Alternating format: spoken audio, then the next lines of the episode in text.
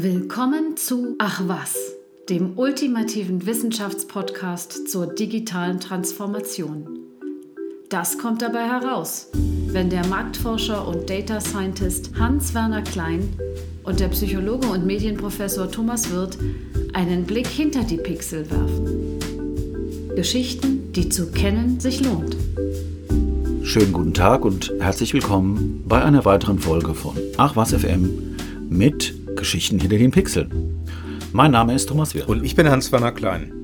Hallo Harvey. Ja, äh, ich habe heute eine besondere Episode. Mhm. Und zwar eine, bei der es keine Studie geben wird. Es wird heute krasse Theorie. Wow. Krasse, trockene Theorie. Wow.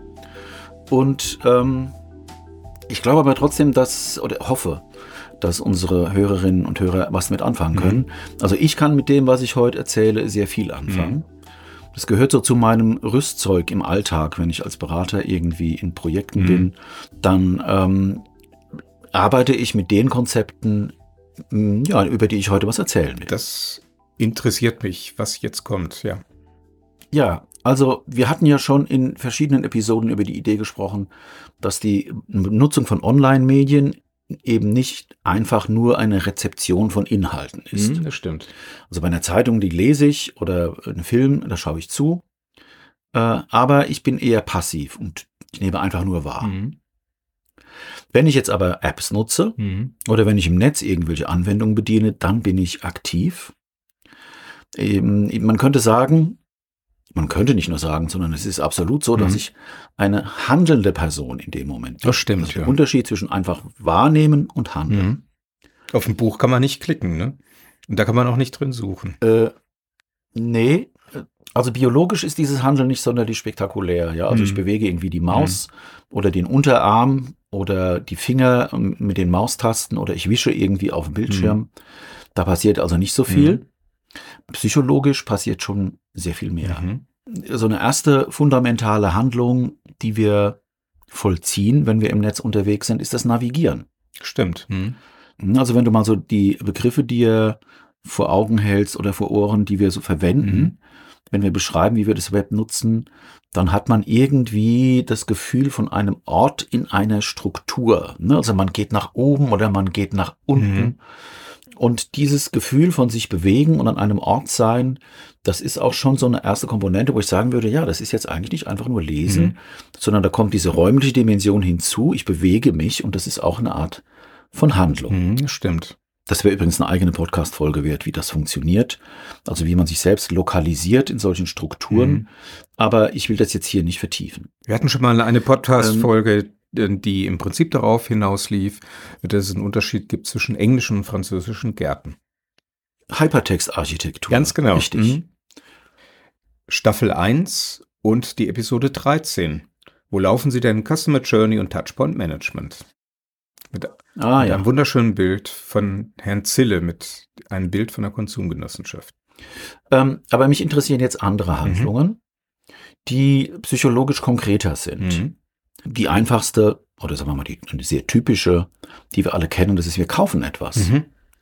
Wir kaufen Bücher oder wir buchen eine Reise oder wir suchen Kleidung aus oder wir äh, buchen eine Fahrkarte. Na, das ist jetzt nicht einfach nur ein Medium anschauen, mhm. sondern das ist etwas tun. Mhm. Oder wir suchen Inhalte. Ich zum Beispiel in Vorbereitung von Podcast-Folgen mhm. bin aktiv Trüffelschweinmäßig mhm. unterwegs und ähm, betrachte sehr viele Inhalte und überlege, gefallen die mir, gefallen die mhm. mir nicht. Und dann ähm, genauso, wenn wir zum Beispiel was in einen mhm. Warenkorb legen, eine der für mich beeindruckendsten Handlungen, die man im Netz so machen kann, ist die Steuererklärung. Ja? Stimmt, Elster. Ich gehe ins Elster-Portal Elster, ja. mhm. und mache eine verdammte Steuererklärung ähm, auch bestimmte Dinge wie ja mit Mail umgehen. Ich mache meinen Briefkasten mhm. auf mhm. und schaue, was ist da drin. Mhm. Und ähm, öffne unter Umständen eben Umschläge, mhm. wenn ich das, die, die Analogie mit der Wirklichkeit da nochmal weiterführe. Mhm. Wir hatten das auch schon häufiger von ähm, Dating-Plattformen, HW. Ich würde sagen, das Beginnen oder das Beenden einer Beziehung ist auch etwas, das irgendwie einen Handlungscharakter hat, oder? Durchaus, ja liegt bei mir schon länger zurück, also das sowohl das Beginnen wie das Beenden. Ähm, aber in, in der Tat, ja. Ja, und wir füllen alle möglichen Formulare aus für alle möglichen Zwecke. Mhm. Und was das bedeutet, sich vorzustellen, dass das Handlungen sind, das ist das Thema der heutigen Episode. Das klingt interessant, ja. Ähm, es gibt, wenn es um Handlungspsychologie geht, natürlich verschiedene mehr oder weniger dicke Lehrbücher. Ich orientiere mich heute an einem klassischen Werk von einem Autorenduo, Charles Carver und Michael Shire. Mhm. Und die haben eine sehr ausgefeilte und wie ich finde eben auch sehr nützliche und vor allem auch für den gesunden Menschenverstand total plausible Theorie konstruiert, wie Handeln vielleicht funktioniert mhm. und was Handlung mit Motivation und Emotion zu tun hat. Also eine sehr, ja, allgemeingültige, auch in mehreren Fachbeiträgen und Büchern veröffentlichte Theorie. Und ich will uns heute so ein bisschen versuchen, das aufzudröseln.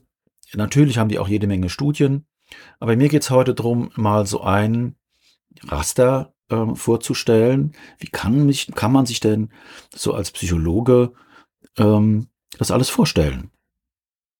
Was heißt als Psychologe? Wie kann, wie kann man sich das als Mensch vorstellen, dass das funktioniert? Du als Psychologe stellst uns vor, wie es funktioniert und wir haben dann ein Raster, mit dem wir analysieren oder einfach mal hingucken und verstehen ja, ja, ja. können. Hm?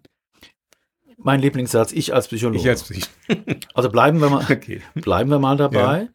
Und das Erste, glaube ich, was wir klären müssen, ist, was ist eine Handlung eigentlich? Mhm. Ne, das Wort benutzen wir und wir haben alle ein intuitives Verständnis davon. Mhm. Aber in der Psychologie tauchen ganz bestimmte Begriffe auf, mhm. wenn Handlungen beschrieben werden sollen. Und man versucht es auch sehr präzise zu beschreiben. Mhm. Man kann das ganze Thema sozusagen aufhängen, beginnen damit, dass man sich sagt, äh, Handeln ist etwas, das auf einen erwünschten oder einen angestrebten Zielzustand hin mhm. erfolgt. Mhm. Ja?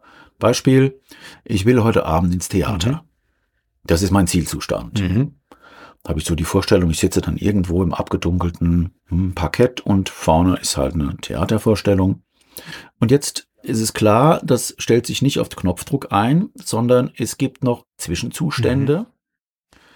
Einer wäre zum Beispiel, ich habe jetzt eine Eintrittskarte.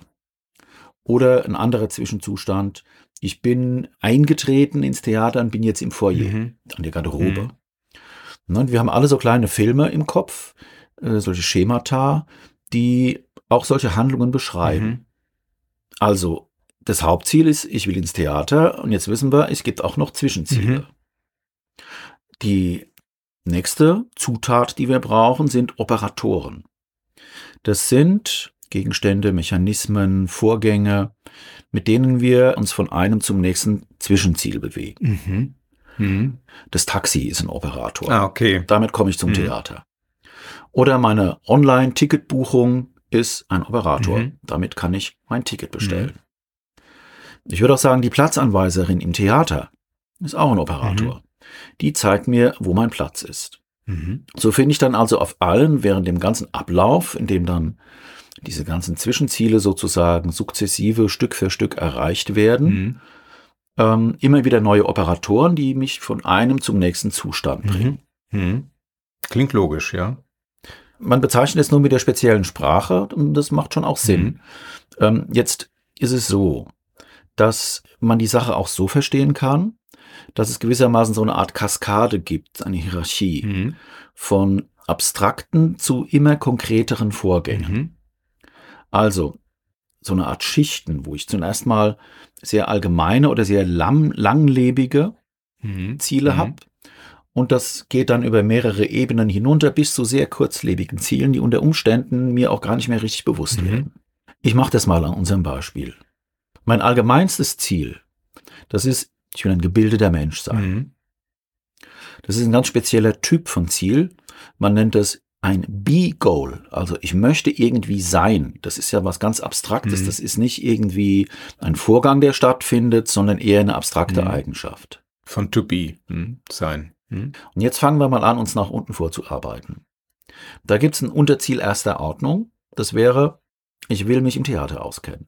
Hm. Also ganz allgemein will ich mich bilden mhm. und das heißt, ich will mich im Theater auskennen. Mhm. Jetzt kommt ein Unterziel zweiter Ordnung. Ich will heute die Vorstellung von Goethes Faust besuchen. Fein. Jetzt haben wir eine magische Grenze überschritten. Jetzt sind wir nämlich von den Be-Goals mhm. hinübergegangen zu den Do-Goals, mhm. weil jetzt wird wirklich etwas getan. Jetzt wird mhm. gehandelt. Mhm. Ziel dritter Ordnung, ich will ein Ticket buchen. Mhm. Ziel vierter Ordnung, ich rufe die Website eines Theaters auf. Muss ich vorher machen, sonst kann ich kein Ticket buchen. Mhm. Ne? Ziel fünfter Ordnung, ich klicke auf einen Button, da steht zahlungspflichtig bestellen. Auf den kann ich nur klicken, wenn ich vorher die Website aufgerufen habe. Mhm. Und die kann ich nur aufrufen, wenn ich ein Ticket buche. Mhm. Und jetzt beginnt eine Ebene, auf der die Dinge unbewusst mhm. werden. Die werden automatisch. Mhm. Ne? Also ich hatte ja gesagt, fünfte Ordnung auf meiner Hierarchie ist, ich klicke auf den Button zahlungspflichtig bestellen. Jetzt kommt die sechste Ordnung. Mhm. Ich positioniere einen Mauszeiger auf den Button. Die siebte Ordnung. Ich beginne einen Mauszeiger aus der Ruheposition in Richtung auf den Button zu setzen, auf dem zahlungspflichtig bestellen steht. Stimmt, ja. Ja. Oder ich drücke die Taste der Maus. Klick. Mhm. Da sind wir jetzt auf der siebten Ebene. Und auf der achten Ebene bewege ich jetzt vielleicht eine einzelne Muskelpartie in meinem Finger oder in meiner Hand oder verändere die Muskelspannung. Mhm. Ja? Das tue ich, um den Mauszeiger zu bewegen, um den Mauszeiger auf den Button zu positionieren, um zahl zahlungspflichtig zu bestellen, um ein Ticket zu buchen, um die Vorstellung von Goethes Faust zu besuchen, weil ich mich im Theater auskennen will, weil ich mich bilden will, weil ich ein gebildeter Mensch sein mhm. will. Das wäre jetzt so eine komplette Kaskade von Handlungsebenen, äh, die man sich hier vorstellen kann. Mhm. Damit das funktionieren kann, muss ich zwischendrin immer wieder kontrollieren, ob diese ganzen Teilhandlungen und Ebenen richtig funktionieren. Im Netz ist das zum Beispiel ein visuelles Feedback. Ich, unten, wenn du dich erinnerst, auf den Ebenen, mhm. da bewege ich mhm. meinen Maus. Jetzt geht der Zeiger über den Button und der verändert seine mhm. Farbe. Und dann macht es in meinem Gehirn Pling und dieser kleine Zwischenschritt ist sozusagen quittiert. Mhm. Das ist Feedback. Mhm. Und solche Dinge gibt es viele. Ne? Also äh, zum Beispiel, ich habe da drauf geklickt und jetzt kommt die Systemmeldung, vielen Dank, wir haben Ihre Bestellung erhalten. Mhm. Mhm. Das ist auf dieser Ebene das Feedback. Mhm. Ja? Mhm. Also auf allen diesen Ebenen, die ich geschildert habe, gibt es immer Feedback-Mechanismen, die mir klar machen, ah, jetzt bin ich einen Schritt weiter, jetzt kann ich den nächsten Schritt machen. Mhm. Solange ich ein Do-Goal habe, ne? also solange ich etwas Konkretes erreichen mhm. will. Und eine App oder eine Website wenn die gut gemacht ist, dann bekomme ich permanent dieses Feedback. Ich habe dann die Möglichkeit, mich auf diesen verschiedenen Handlungsebenen in die Richtung zu bewegen, in die ich mich bewegen will. Und das fühlt sich dann, da kommen wir jetzt gleich noch drauf, das fühlt sich dann gut mhm. an.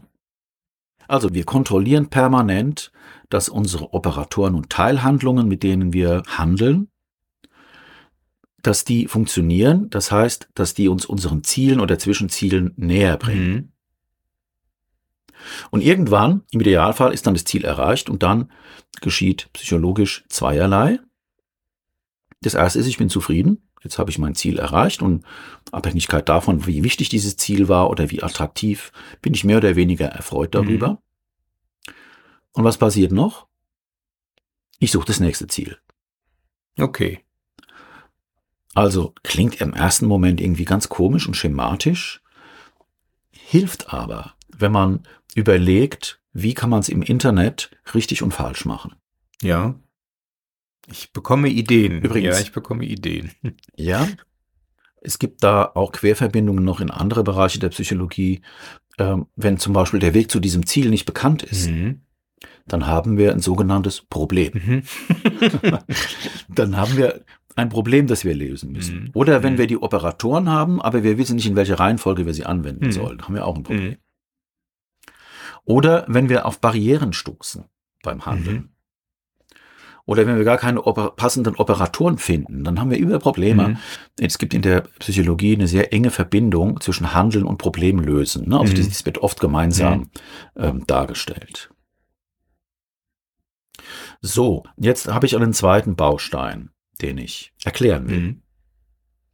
Ähm, da geht es um den Zusammenhang von Motivationen mit diesen Handlungen. Also Motivationen liefern gewissermaßen die Energie für die Handlungen. Das kann man sich vorstellen wie so eine Art Treibstoff. Mhm.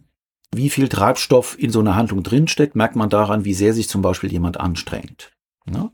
Wenn sich jemand sehr anstrengt, mhm. dann ähm, ist das eine intensive Handlungstendenz. Mhm. Und es gibt jetzt so ein paar ganz einfache Gesetze, die einem weiterhelfen. Ne?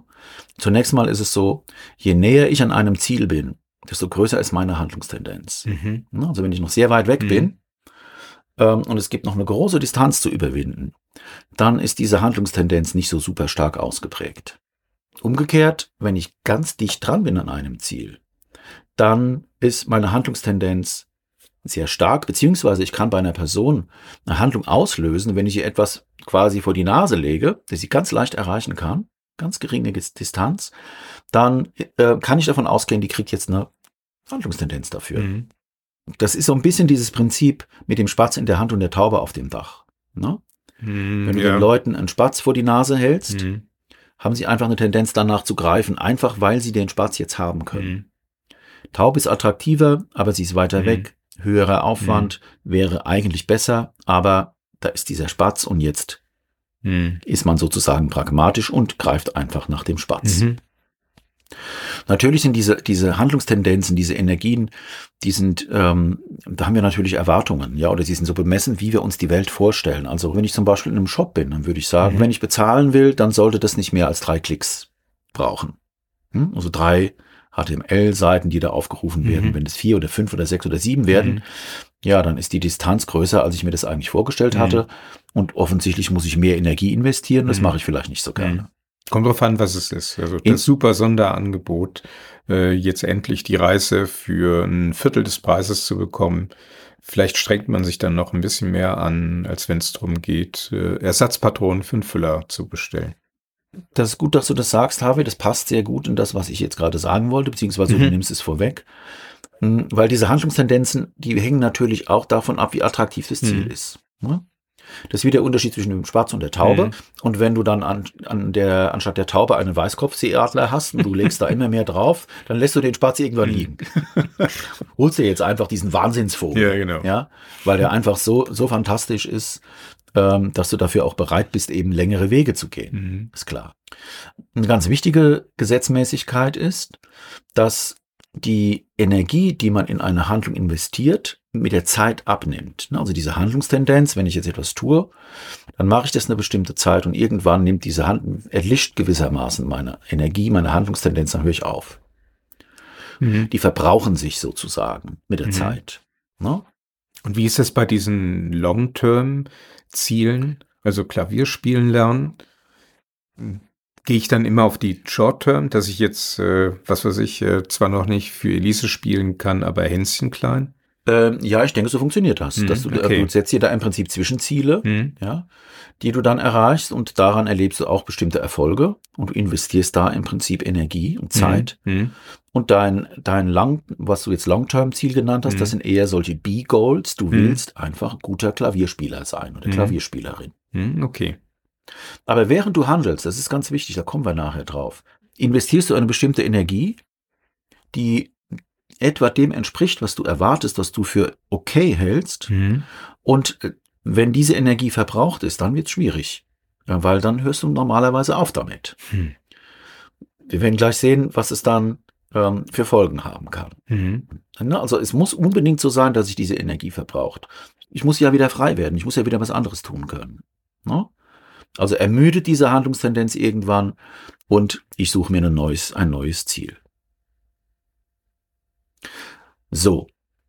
Jetzt kommen wir so ein bisschen näher, wenn du mir so weit gefolgt bist, Harvey. Ich bin dir gefolgt und das löst ganz viele Prozesse Richtung Philosophie, äh, allgemeines Handeln im Alltag und so weiter aus. Ja, also ich arbeite mit diesen Begriffen, wenn es darum geht, zu bewerten, ob irgendetwas im Internet, sei es ein Shop oder eine App oder eine Website, hm. ob die gut gemacht ist oder nicht. Das klingt hervorragend, ja. Hm. Also Menschen handeln irgendwie Schritt für Schritt, sie haben da ihre Zwischenziele, sie haben Erwartungen, wie lange etwas dauert, sie investieren bestimmte Mengen an Energie, in, um, um bestimmte Ziele zu erreichen, sie wägen verschiedene Handlungsalternativen gegeneinander ab. Hm. Also das sind alles hochaktive Vorgänge die zum Teil völlig automatisch stattfinden, ohne dass wir das so richtig merken. Mhm. Und wir gleichen permanent den Fortgang unserer Handlungen mit unseren Erwartungen ab und beobachten, ob das, was wir so tun, mhm. äh, die Effekte hat, die wir uns erhoffen und die wir uns erwarten, innerhalb der Zeit, die wir bereit sind zu investieren. Jetzt machen wir mal ein Gedankenexperiment. Okay. und versuchen mal diese Begriffe ein bisschen zusammenzubringen. Also nehmen wir mal an, eine junge Frau, ich nenne sie mal Simone, mhm. die möchte im Netz Schuhe kaufen. Mhm. Da steckt vielleicht ein B-Goal dahinter. Sie will einfach schick sein oder sie will der, na, sie hat ein bestimmtes Verständnis davon, äh, wie stylisch sie gekleidet ist oder sie will hübsch sein. Das sind alles so übergeordnete Ziele, die da äh, auch mit aufgerufen werden. Und mhm. jetzt äh, gehen wir mal davon aus, dass sie die Startseite von einem Shop aufruft und gehen wir außerdem davon aus, dass sie bereits Kundin ist, mhm. also schon registriert. So, und jetzt wird's interessant. Ähm, jetzt erwartet sie nämlich, dass sie innerhalb von einer bestimmten Zeit mit einem bestimmten Aufwand ihr Ziel erreicht. Mhm. Und wir können davon ausgehen, wenn sie das schafft, ist gut, wenn sie es nicht schafft, ist nicht gut. Mhm. Außerdem erwartet sie, dass sie mit jedem Schritt, den sie macht, mit jeder Handlung ihrem Ziel näher kommt. Mhm. Das sind sozusagen unbewusste psychologische Anforderungen, die sie stellt. Mhm. Die denkt sie sich auch nicht aus, sondern die hat sie einfach. Das ist im Prinzip in diesem Vorgang des Handelns steckt das drin. Mhm. Und jetzt überlegen wir mal, was die erleben könnte. Also zunächst mal Folgendes. Sie legt jetzt, sie hat Schuhe gefunden, die legt sie in den Warenkorb und dann kommt eine Meldung, dass sie sich einloggen soll und sie hat ihr Passwort vergessen. Mhm. Okay. okay ja. Wie wird die reagieren? Genervt, wird überlegen, wo der Schlüssel, wo, ob das eventuell im Schlüsselbund drin steckt, dieses Passwort, ob sich irgendwo aufgeschrieben hat. Genau. Oder probiert genau. irgendwelche genau. Passwörter aus und so weiter. Also sie genau. versucht dem Ziel näher zu kommen. Genau. Beziehungsweise, sie ist an eine Barriere gekommen mhm. und jetzt muss sie zuerst mal die Barriere beseitigen. Mhm. Das mhm. Ziel hat sich geändert. Sie kauft jetzt nicht mehr die Schuhe, sondern sie beseitigt jetzt die Barriere. Ah, okay. Und das macht mhm. überhaupt keinen Spaß. Die ist gefrustet, wie du schon gesagt hast. Mhm. Jetzt lassen wir sie mal an der Stelle alleine und nehmen einen anderen Verlauf. Jetzt findet sie auf der Startseite eine spezielle personalisierte Produktvorschläge. Das sind gleich ein paar schicke Schuhe drauf. Mhm. Und die kann sie jetzt mit einem Klick in den Warenkorb legen. Mhm. Und mit einem weiteren Klick ist sie irgendwie im Checkout an der Kasse mhm. und sie hat die Schuhe bestellt und gekauft. Mhm. Hätte sie nicht gedacht, dass es so schnell geht. Mhm. Wie reagiert sie? Üblicherweise ist sie erfreut, dass es so schnell genau. ging. Eventuell ging es aber zu schnell, so dass sie überlegt, Mensch, habe ich dann die richtige Größe geklickt und ach, vielleicht gab es doch noch schönere. Sie könnte also, bereuen, habe ich. Genau, ja. bereuen, die Nachkaufdissonanzen. Aber das, aber das ist nicht deine Frage. Nee. Die erste Antwort von dir hat mir so gut gefallen. Du musst nicht gleich mit den Wenns und Abers kommen. Wir wollen die einfachen, wir wollen die, wir wollen okay, einfachen okay, okay. Dinge beobachten. Yep. So, pass auf, nächster, nächster mhm. Vorgang. Sie findet diese Schuhe. Mhm und erhält als Promo noch kostenlos Pflegemittel dazu. Was weiß ich, Schuhcreme oder irgendwas, äh, Imprägnierspray, gibt es heute nix, kostenlos dazu. Wenn es nichts kostet, ja klar, nehme ich mit. Und sie sind entzückt, oder? Mhm. Klasse. Ja. Es ging nicht nur schneller, das Ergebnis war besser, als sie eigentlich dachte. Mhm. Sie ist positiv oder, überrascht, ja genau. Mhm. mhm. Nächster Verlauf. Sie sucht und sucht und sucht und hat irgendwann das Gefühl, sie nähert sich ihrem Ziel nicht mehr. 10 mhm. Klicks und 15 Klicks und dann laufen ständig Schuhe an ihr vorbei und sie kann irgendwie nichts finden, was ihr so richtig gefällt. Mhm. Was passiert mit ihr? Tja, die Energie schwindet. Irgendwann hat mhm. sie keine Lust mehr. Genau, sie ist frustriert. Mhm. Nächste Möglichkeit, da taucht ein Pop-up auf mit der Frage, ob sie nicht vielleicht an der Kundenzufriedenheitsumfrage teilnehmen will zur Verbesserung unseres Service. Mhm. Es dauert nur 10 Minuten. Mhm. Wie wird unsere Protagonistin reagieren? Naja, ich sagte, jetzt habe ich, die wird sich ärgern, so wie du auch und ich. es gibt es nicht. Es gibt immer noch ein bis drei Prozent, die mitmachen, ja. Äh, lass uns gleich nochmal überlegen, wie die Geschichte da an der Stelle funktioniert hat. Mhm. Weil die Frage ist ja auch der Zeitpunkt. Mhm. Ne? Sie hat noch keine Schuhe. Stimmt. Äh, genau. Sie hat, ihr Ziel, sie hat ihr Ziel noch nicht Noch erreicht. gar nichts. Nee. Und jetzt kommst du ihr mit dem Vorschlag, das Ziel zu wechseln. Mhm. Ja bevor du Spaß hast mit deinen Schuhen, mhm. lass doch erstmal uns Spaß haben mhm. mit der Umfrage. Genau. Letzte, letzte Möglichkeit, alles geht glatt, sie erreicht sich, sie erreicht ihr Ziel, kauft sich ein paar Schuhe, die ihr gefallen und das war's. Mhm. Da würde ich jetzt sagen, dass dieser Bedienvorgang selber jetzt keine speziellen Gefühle auslöst. Wahrscheinlich. Sie wird sich jetzt am Ende umso intensiver freuen, je mehr sie sich diese Schuhe vorher gewünscht hat, mhm. je toller sie diese Schuhe findet. Mhm. Das Ergebnis wird jetzt entscheiden, mhm. wie sie reagiert. Ähm, das ist ja vielleicht nicht aufgefallen, Harvey, aber genau das ist, was die beiden Autoren Carver und Shire, darum geht's ihnen, dass da immer emotionale Reaktionen entstehen. Okay. Jeder von diesen Verläufen, die ich geschildert habe, mhm. hatte eine bestimmte emotionale Konsequenz. Mhm. Diese emotionalen Konsequenzen enthalten gewissermaßen die Information, wie ich vorankomme. Mhm. Ob das eine erfolgreiche Sache war oder ob irgendwas nicht stimmt. Mhm. Ne, es ist, ich weiß, wenn ich mich ärgere, dann ist komisch. Irgendwas muss, mhm. ne, wenn ich mhm. frustriert bin, ist irgendwie was komisch. Mhm. Cover und Shire sagen, wenn wir langsamer vorankommen, als wir erwartet haben, als unser Plan es vorsieht, dann entstehen negative Erlebnisse. Mhm. Wenn wir schneller vorankommen, und jetzt zwar im Vollzug der Handlung, dann mhm. haben wir, freuen wir uns oder haben ein positives Erlebnis. Äh, wenn es genauso schnell ist, wie wir es erwartet haben, dann sind wir fokussiert auf die Handlung und haben keine besondere emotionale Reaktion. Mhm. mhm. Da kommen unsere Nutzungserlebnisse her. Dass wir entweder unsere Ziele erreichen oder dass wir sie schneller erreichen oder langsamer erreichen oder dass wir auf Hindernisse treffen. Da entstehen Emotionen mhm. und die geben uns ein Gefühl dafür, ja, wie denn das so funktioniert, was wir da sehen. Mhm.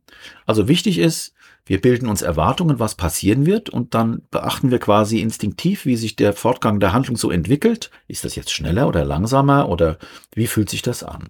Mhm. Im Interface Design gibt es dafür ein eigenes Wort für dieses Verlangsamen einer Bewegung. Ne? Mhm. Das nennt man Friction, Reibung. Ne? Und okay. wenn du jetzt mhm einen Bedienvorgang gestaltest, der sich über mehrere Bildschirme erstreckt, dann versucht man immer diese Reibung, diesen Widerstand möglichst gering zu machen. Wann habe ich gelernt, wie, welche Erwartung ich denn so haben kann an eine Webseite? Da muss es ja mal Beispiele geben. Ne? Also, dass ich sage, das ist jetzt, das dauert aber viel zu lange oder das ist aber jetzt wirklich sehr schnell gegangen. Ich glaube, das kann man sich so vorstellen, dass du durch ähm, die Erfahrungen, die du schon gemacht hast, mhm. eben solche Erwartungen ausbildest. Ah, okay. Mhm. Und diese Erwartungen haben zwei Aspekte. Das eine ist, du erwartest, dass ein bestimmtes Schema stattfindet. Mhm. Ich übertrage das nochmal auf den Shop. Du kommst irgendwie von der Suche, dann kommst du auf die Produktdetailseite, dann legst du das Produkt in den Warenkorb, dann kommst du zum Login, mhm. dann kommst du zur Kasse und dann klickst du auf und zahlungspflichtig bestellen. Mhm. Das hast du einmal erlebt, zweimal erlebt, fünfmal erlebt, zehnmal erlebt mhm. und dann bildet sich das, was man ein Schema nennt. Mhm. Und das steuert jetzt deine Erwartungen. Und zwar mhm. sowohl hinsichtlich der Reihenfolge der Dinge, die geschehen, als mhm. auch hinsichtlich der Zeit, die das dauert. Mhm. So, das war jetzt so eine Art Schnellbleiche, ein Crashkurs in wie funktioniert Handeln und was ist die besondere Idee von diesen beiden Autoren, Charles Carver und Michael Shire. Hm. Wie Handeln also einerseits über solche Feedback-Schleifen funktioniert. Ne? Also wir kriegen permanent unser Feedback, wo wir sind und ob wir, ob der Schritt, den wir jetzt gerade machen, erfolgreich war oder nicht. Hm. Und die, die dabei entstehenden Emotionen. Mhm. Und jetzt würde ich das gerne anfangen, mal so ein bisschen zu übertragen, so ein bisschen anzuwenden. Also man kann sich fragen, was muss ich denn da tun, was muss passieren äh, und was darf nicht passieren, damit Dinge psychologisch gut funktionieren. Und einen ersten Begriff, den man da gut gebrauchen kann, der, den hatte ich eben schon mal erklärt, das ist dieses Friction. Ja, mhm. also, wenn ich jetzt verantwortlich bin dafür, Inhalte zu erstellen, Websites zu bauen, Shopsysteme, Apps, dann muss ich mir immer überlegen, gibt es an bestimmten Stellen Sollbruchstellen, mhm. wo solche Reibung entstehen kann. Mhm. Du bist auf einem Shop, Jetzt klickst du auf die Länderauswahl. Mhm. Dann öffnet sich eine Dropdown-Box mit 250 Einträgen und es beginnt, 250 ist übertrieben. Ich weiß nicht, wie viele Länder es auf der Welt gibt, sagen wir 168 Einträge. Und am Anfang stehen Abu Dhabi, Ägypten und Äquatorialguinea. Mhm. Und du weißt, okay, jetzt muss ich mich also durch diese verdammte Liste scrollen. Dabei wird diese Box wahrscheinlich zwei oder dreimal zuschnappen und dann muss ich sie wieder öffnen. Ich muss mich da jetzt durchscrollen, um irgendwo am Ende Deutschland anzuklicken. Und der damit verbundene Aufwand steht in einer ziemlich ungünstigen Relation zu dem, was ich eigentlich erreichen will. Also, was macht diese Dropdown-Liste? Sie vergrößert die Distanz und sie verlangsamt meine Geschwindigkeit. Mhm. Und deshalb ist das eine schlechte Idee. Nicht nur mhm, deshalb, ja. weil es die Gebrauchstauglichkeit von diesem System verschlechtert, sondern es verschlechtert das Benutzererlebnis. Mhm. Kennst du diesen Fall mit diesen extrem langen Dropdown-Boxen? Ja. Du kennst das Problem bei diesen Dropdown-Listen in den USA, ähm, was mhm. tatsächlich ziemlich ähm, merkwürdig dann wurde, als diese Dropdown-Listen ausgefüllt werden mussten von Ärzten, die besonders schwere, schwerwiegende und ansteckende Krankheiten äh, eintragen mussten und dem National Health Service melden mussten.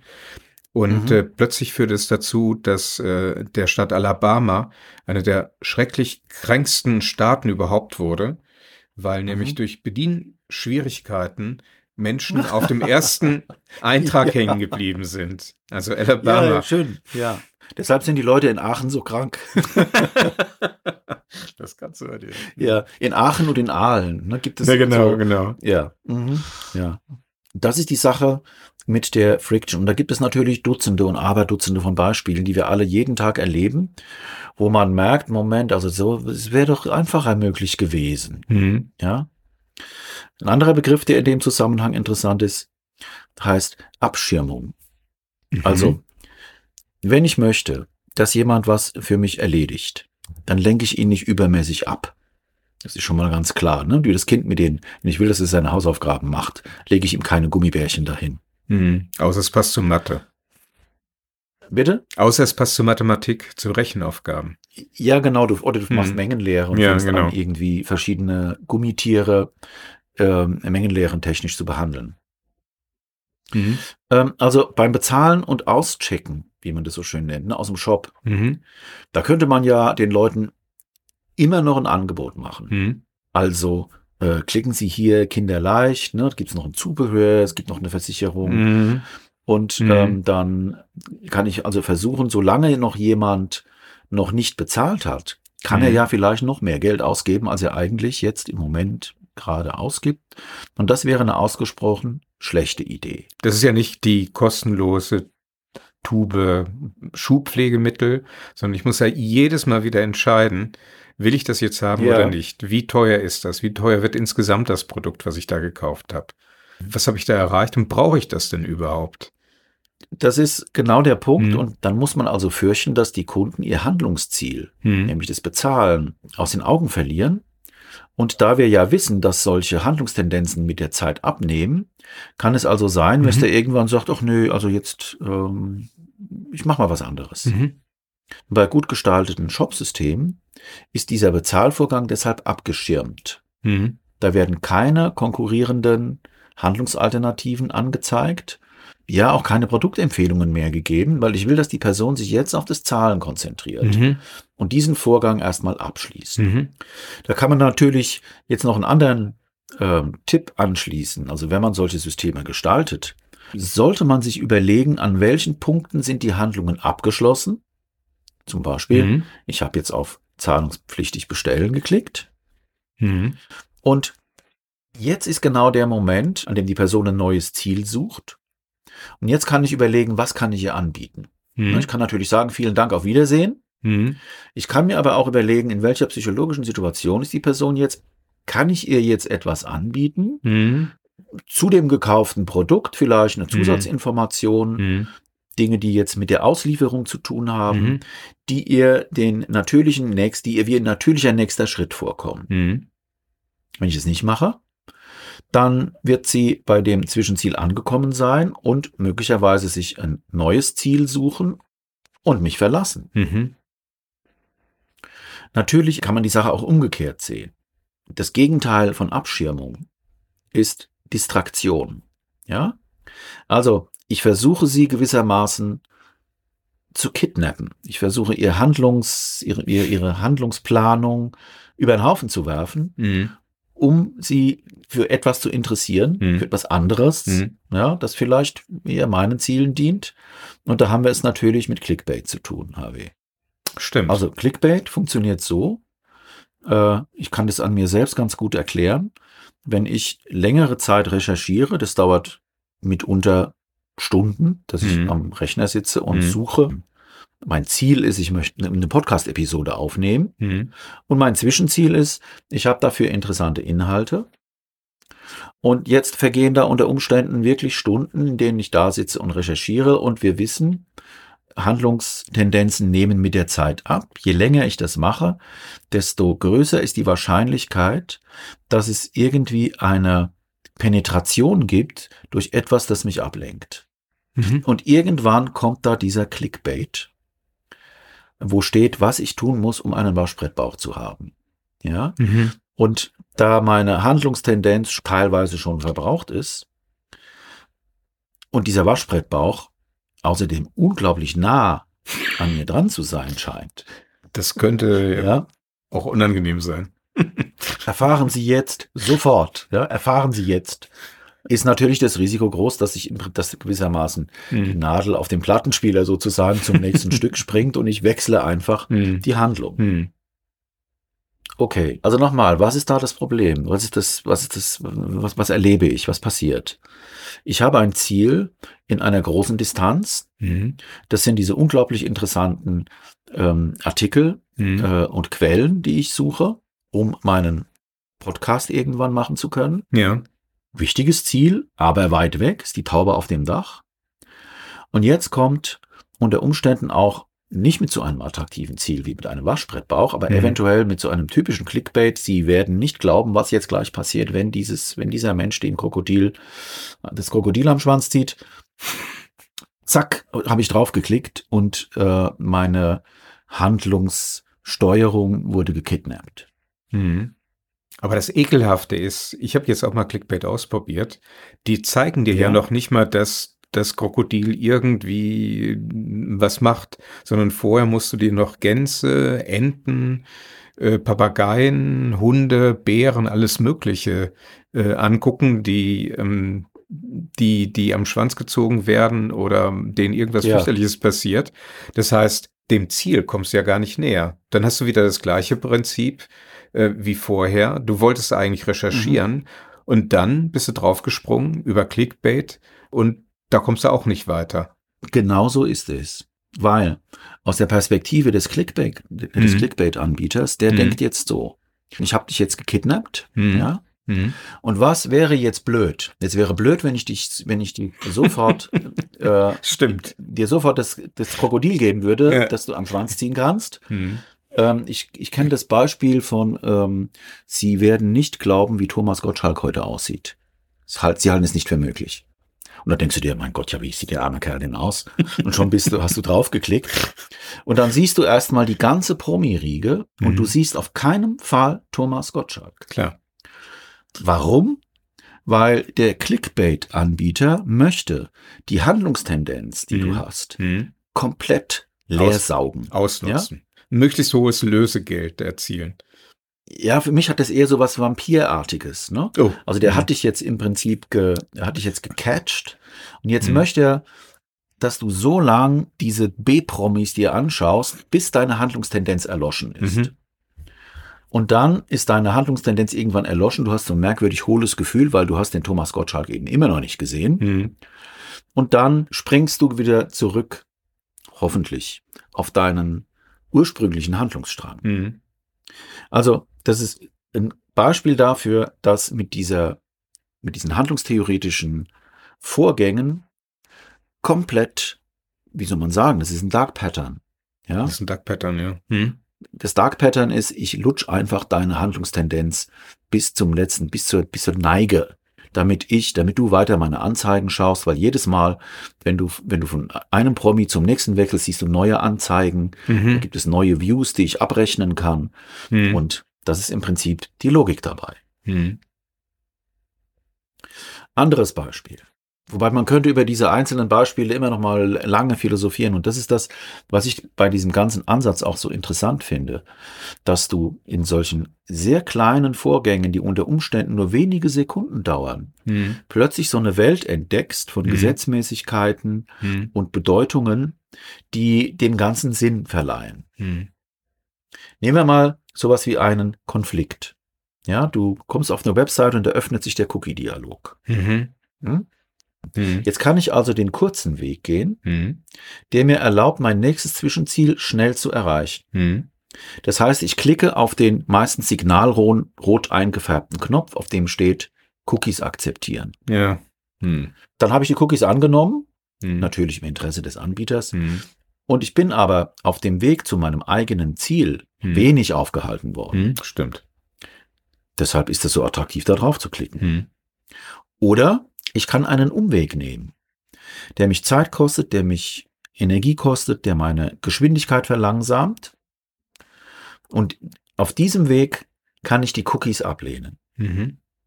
Und weil ich ein Mensch bin, oder weil viele Leute einfach nur Menschen sind und normal handeln und auf dem Weg zu, zur Erreichung ihrer Ziele nicht aufgehalten werden wollen, mhm. weil sie sonst negative, frustrierende Gefühle haben, versuchen die dann natürlich diesen Dialog möglichst schnell loszuwerden. Mhm. Und ich habe leider keine Studie, aber wir könnten vielleicht mal gucken, ob wir das finden, wie da so die Statistiken sind, Harvey. Wie viele Leute klicken da auf Cookie annehmen, nach mir die Sintflut mhm. und wie viele gehen dann tatsächlich in den umständlichen Dialog und konfigurieren ihre Cookie-Einstellungen. Mhm. Also nach meinem Verständnis auch ein Dark Pattern, das ähm, aber im Grunde jetzt psychologisch erklärbar ist.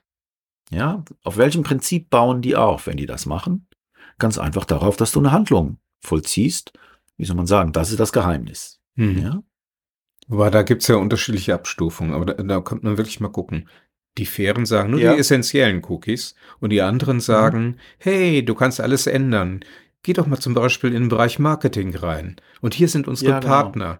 Und guck mal, da kannst ja. du sogar einstellen, ob du äh, das Cookie haben möchtest oder ob du von diesem Partner nur Cookies haben möchtest, wo der Partner ein berechtigtes Interesse hat. Was ist ein ja. berechtigtes Interesse? Er möchte gerne an deine Daten rangehen. Ah, okay. Nee, das und, lehnst du ab. Und jetzt kommen noch mal 50 weitere, wo das machen kann. Und dann bist du erstmal ja. nur durch Marketing durch. Ja, also Marktforschung ja, kommt dann noch. Ja. Und auf, der, auf dem Hintergrund dessen, was wir jetzt wissen über Handeln und Emotionen, können wir davon ausgehen, dass jemand, der das mal erlebt hat, es beim nächsten Mal nicht nochmal erleben will. Genau. Ne? Also äh, spätestens dann, wenn ich acht oder zehn verschiedene Themen habe, zu denen ich jetzt Newsletter abbestellen muss mhm. und die ganze Geschichte hat mich irgendwie zwei Minuten gekostet, dann werde ich beim nächsten Mal sagen, Scheiß drauf, ich klicke jetzt einfach auf den roten Knopf, weil ich will nicht, dass man mich aufhält. Mhm. Wenn ich für eine Option einen Klick brauche und für die andere Option brauche ich zwei oder drei Klicks, dann mhm. ist klar, was ein Mensch ein normaler Benutzer oder eine Benutzerin mittelfristig lernt. Hm. Abkürzen. Zumal ja spontan, hm. direkt, in geringer zeitlicher Distanz zu diesem Handeln gar nichts passiert. Stimmt. Ich sehe das ja nicht, ne, was dann passiert. Hm. Ähm, also wir, sind, wir schwimmen permanent in diesen Vorgängen. Und die sind zum Teil so trivial und so sage ich mal, kleinteilig, wie das Klicken auf einen Button beim Cookie-Dialog. Hm. An anderen Stellen geht es dann eventuell um ganz Wesentliches, wenn viel investiert wird, um die eine oder die andere Aktie zu kaufen oder um das eine oder andere Produkt auszuwählen oder um den Partner des Lebens so oder so ähm, zu suchen. Es gibt ja da auch sehr, sehr unterschiedlich relevante Ziele. Noch ein Beispiel. Mhm. Game Design. Natürlich kann man da eine ganze Menge mit diesen Konzepten anfangen. Also, das Ziel eines Game Designers ist, etwas dagegen zu unternehmen, dass die Handlungstendenz einer spielenden Person abnimmt. Stimmt. Mhm dann kann man sagen, okay, was muss ich jetzt tun? Was muss so ein Spiel für Eigenschaften haben? Also ich muss dafür sorgen, dass die Handlungstendenz nicht abnimmt. Das heißt, es darf nicht zu monoton sein. Es muss immer mal wieder was passieren, immer mal wieder eine Überraschung mhm. geben. Mhm. Man kann ich so ein bisschen auf die Reset-Taste drücken und die Person hat das Gefühl, es fängt vielleicht jetzt eine neue Handlung an. Mhm. Oder ich sorge dafür, dass immer wieder neue Ziele auftauchen. Mhm. Ganz viele verschiedene vielleicht auch.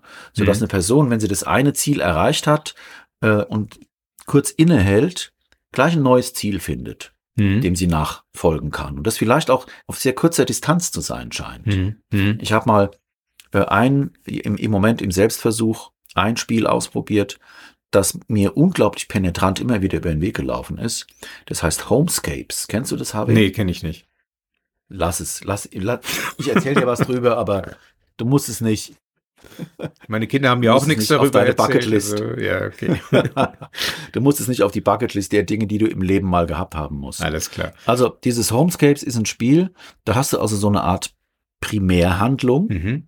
Das ist von so einem Männlein, das ein Haus renoviert. Das alles irgendwie nett animiert, mhm. mit kleinen Avataren, die rumlaufen, sieht so ein bisschen aus ähm, ja, wie ein Zeichentrickfilm, mhm. an sich von der Grafik gut gemacht, mhm. ja, so wie diese Sims, ja. Mhm. Und du möchtest natürlich, dass diese Handlung vorangeht. Ne? Du identifizierst dich mit diesem Männlein und es muss ein Problem nach dem anderen lösen. Mhm. Das hat ständig das nächste Ziel. Es hat immer ein aktuelles, aktives Ziel, das es mhm. erreichen will.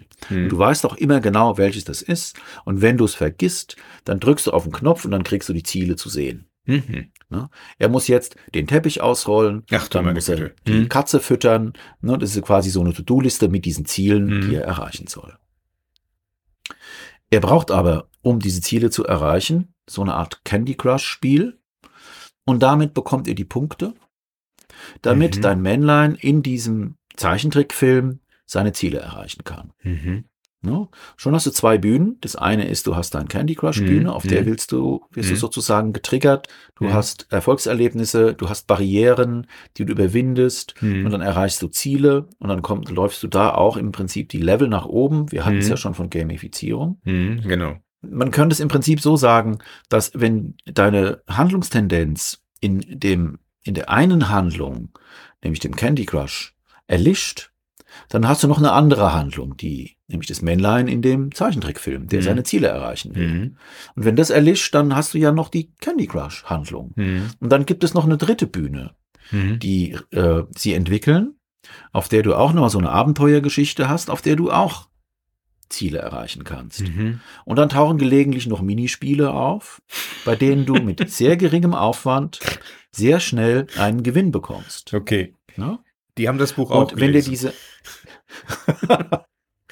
Und wenn dir diese Primärhandlung zu langsam vonstatten geht, mhm. kannst du auf einen Beschleunigen-Button drücken, ja, so eine Art Fast-Forward-Button. Mhm. Und dann musst du dir diese ganze Handlung nicht angucken, sondern du kannst gewissermaßen Dampf machen, wenn mhm. es dir zu langsam geht. Und wenn du dir das alles komplett dann zusammen überlegst, dann siehst du da eine Attacke auf deine Handlungskontrolle. Ja äh, mit allen Geschützen, die man sich nur vorstellen kann. Mhm. Ja, also das Ziel ist im Prinzip, dich komplett zu absorbieren mhm. und diese Momente, in denen deine Handlungstendenzen abnehmen und äh, eventuell erlöschen, immer wieder mit einem neuen Trigger sozusagen unwirksam zu machen, sodass du dann eben doch weiterspielst. Das, äh, das Ganze ist, ja. nach meinem Verständnis, brauchst du dafür irgendwie einen Waffenschein ja. für dieses Ding. Sklaventreiberei, ja. Ja. Und es ist kommt ganz harmlos daher mit äh, bonbonrosa Grafik und kleinen Männlein, äh, die dann auch noch eine ausgeprägte Mimik haben. Mhm. Ne? Also dieser Hauptprotagonist, mhm. der ist immer ausgesprochen erfreut und lächelt und lacht, wenn du es mhm. richtig gemacht hast und wenn du abbrechen willst oder wenn irgendwas nicht gut ist, dann ist er enttäuscht. Oh. Ja? Genau. so mit diesem Geräusch. Oh, oh, der arme Kerl. Also, das ist eine Attacke auf die Handlungssteuerung der Spielerinnen und Spieler und ich gehe davon aus, dass damit eher minderjährige Spielerinnen und Spieler mhm. gemeint sind. Und du hast hier auch zwar alle möglichen ähm, In-App-Käufe, In-Game-Käufe, die du machen mhm. kannst, ähm, aber ich weiß nicht, ich glaube, dass ähm, die auch schon ein Erfolgserlebnis haben, wenn sie einfach hohe Downloadzahlen haben mhm. und hohe Nutzungszahlen mhm ähm, weil damit kann man ja auch zum Beispiel Investoren oder ähm, Leute, die als Zielgruppe, als Stakeholder für solche Ziele, mhm. für solche Spiele wichtig sind, mhm. beeindrucken. Mhm. Ich finde es ein sehr, sehr gutes Beispiel, weil du in einer Art von Reverse Engineering ähm, ja rangehen kannst. Ne? Nimm dieses mhm. Spiel, wie heißt das nochmal? Äh, Home Homescapes. Homescapes, ich wollte Home Attack machen. Mhm. Ähm, nimm dieses Spiel und Reengineering bedeutet ja, dass man praktisch von den Handlungen, die zum Schluss kommen, sich überlegt, wie kommen die eigentlich zustande und was kann die Absicht sein. Mhm. Ähm, wenn du das auseinander nimmst, kommst du ja praktisch zu den Elementen, die du vorgestellt hast. Also von daher ein ja. hervorragendes Beispiel. wie solche Prozesse aufgebaut sein müssen. Dauernd wird mein Handeln wollen aufgefrischt. Ich bekomme neue Ziele mhm. gesetzt. Dann sorgen auch noch die dafür, dass diese Ziele erreicht werden und schon das nächste Ziel winkt. Genau. Ja, also das, für mich ist das ein sehr mächtiges Erklärungskonzept. Mhm, ja. ja. Also diese Regeln oder Gesetzmäßigkeiten mhm. ermöglichen mir dann, wenn, wenn, wenn mir jetzt, wenn mich jetzt dann jemand fragt, okay, wir haben da was gebaut und äh, evaluier das mal, sag uns mal, was du davon hältst, dann ähm, habe ich da einen ganzen, ganzen, ganzen Werkzeugkoffer. Mhm. Ja. Ähm, dann kann man Fragen stellen wie, ähm, sind da die Operatoren, die die Person braucht, sind die immer sichtbar? Mhm. Gibt es die überhaupt? Mhm. Ja, manchmal äh, wunderst du dich, was Leute so im Netz alles bauen. Also mhm. ich arbeite damit sehr gerne mhm. und habe auch das Gefühl, dass ich mit diesen Konzepten ähm, Absicht, Handlung, Handlungstendenz, mhm. Ziel, Zwischenziele, mhm. Feedback und den dazugehörenden emotionalen Reaktionen, mhm. das ist ganz wichtig, mhm. jemandem sehr gut erklären kann, ja, also pass auf, da, hast du, da machst du einen Fehler, das genau. solltest du ändern. Mhm. Das wird die Person nicht erwarten. Da gibt es kein Feedback. Das ist so unglaublich praxisbezogen. Mhm. Obwohl es einfach im ersten Moment so theoretisch daherkommt, verwende ich sehr, sehr oft in der Praxis. Mhm.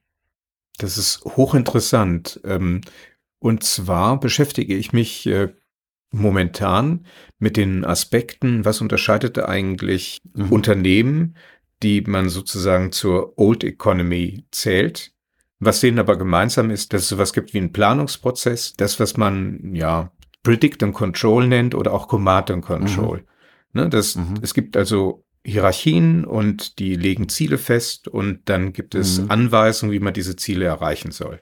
Okay. Und die Idee, die dem entgegensteht, ist die Idee Sense and Respond. Das bedeutet mhm. äh, erkennen und darauf reagieren. Das wird also dem Bereich von New Work zugeordnet, also eine neue Art äh, mhm. zu arbeiten. Ähm, man mhm. spricht von flachen Hierarchien, man spricht von dezentralen Organisationen, aber es mhm. ist, nach dem, was du gesagt hast, eigentlich eine hochgefährliche Art, die Arbeit zu organisieren. Denn erkennen und darauf mhm. reagieren bedeutet auch, dass man sich eventuell, auch wenn man die Ziele gemeinsam vereinbart hat, äh, wie das bei diesen flachen Hierarchien ist. Alle haben zugestimmt, sagen mhm. prima. Aber mhm. wenn es heißt, zu erkennen, ähm, was passiert denn gerade in der Außenwelt, situativ, und darauf zu reagieren, mhm. da kann ja auch leicht mal eine Distraction, also eine Ablenkung drin sein. Ja, aber wenn es besonders langweilig ja. wird oder man das Ziel nicht erreicht, äh, ähm, andererseits müssen dann, sagen wir mal, immer wieder, Anführungszeichen jetzt wieder Motivatoren drin sein, damit man in der Spur bleibt bei diesen Sense- mhm. und Response-Mechaniken. Also es klingt im so ersten Moment gesehen, ja. Mhm. Ja, das klingt im ersten Moment ganz toll, flache Hierarchien und dezentrale Steuerung mhm. und äh, jeder macht dann sozusagen das, was was situativ angemessen ist. Aber jeder, mhm. jede könnte auch in so einer Situation abgelenkt werden durch die Elemente, die du beschrieben hast. Ja, beziehungsweise eventuell, ähm, ich denke da gerade noch in eine andere Richtung, mhm. dass die Personen dann anscheinend befreit werden. Mhm. Ja? Mhm. Also sie werden befreit von der äh, bösen Bürokratie und den bösen hierarchischen mhm. Regeln und dem Top-Down-Regieren. Mhm. Aber es wird eine Umwelt für sie gebaut, mhm. in der sie dann eben unter Umständen mit Hilfe dieser Motivations- und Handlungsprinzipien, die wir da kennengelernt haben, so wie hm. der Esel hinter der Karotte herlaufen. Und dann ähm, hast du Leute so im Hamsterrad oder ja gar nicht so humane Arbeitsumwelt. Hm. Oder meinst du das? Das meine ich, genau. Hm. hm. Es okay. ist, so wie das Thema Gamification, eigentlich kein gutes Prinzip ja. ist, um ähm, ja. auf die Arbeit angewandt zu werden. Ja. Ja, Gamification ist auch im Prinzip das Ersetzen von langfristigen Zielen mhm. Und das, ähm, der, der Weg dahin wird gepflastert mhm. mit diesen kleinen, ich will meine Punktzahl erhöhen, ich mhm. will ein Badge. Und ähm, man äh, hat dann eigentlich minderwertige Ziele, genau. die zu diesen, ne, deshalb fand finde ich auch diese Idee dieser Kaskade von Zielen, die, wo ich, wo am oben, wo ich mich eigentlich fragen muss, was steht denn eigentlich oben? Mhm. Ne? Also der mhm. Sinn, warum mhm. mache ich das denn eigentlich? Mhm.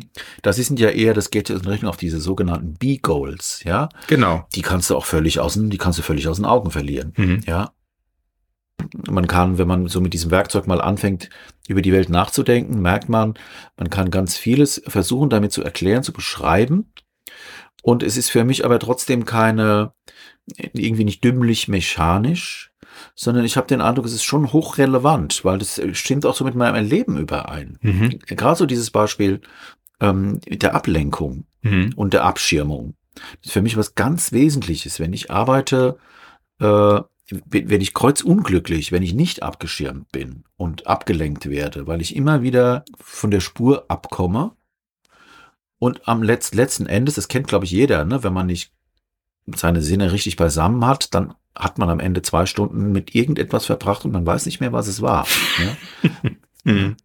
Kennst du das? Ne? Ja, ja. Du hast dann irgendwie nach der Frau, nach der geguckt, wie die Frau von Brett Pitt aussieht und hast sie nicht gesehen. Und dann hast du aber, da ist ja jetzt aber diese News aus der Ukraine dazwischen gerutscht und die liest du dann.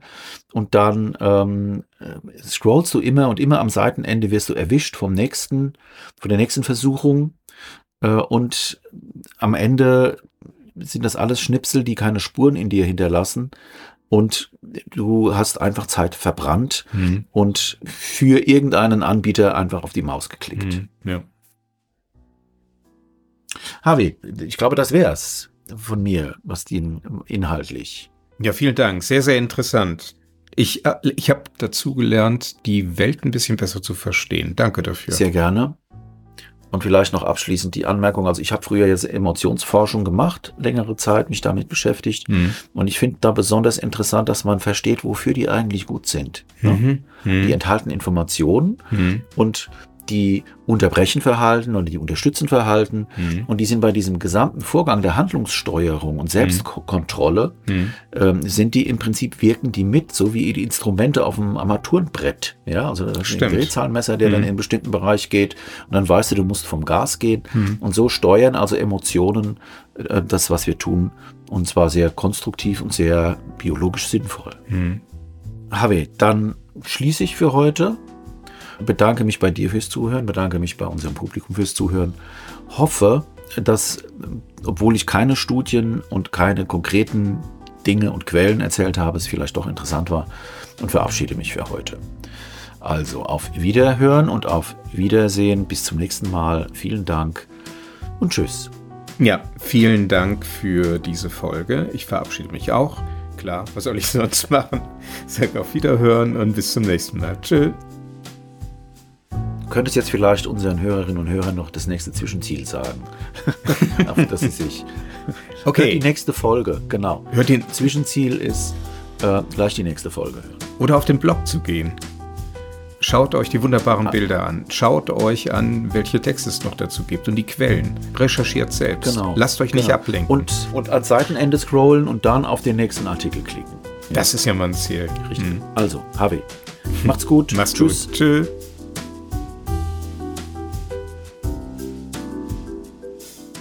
War Ach was, der Wissenschaftspodcast zur digitalen Transformation.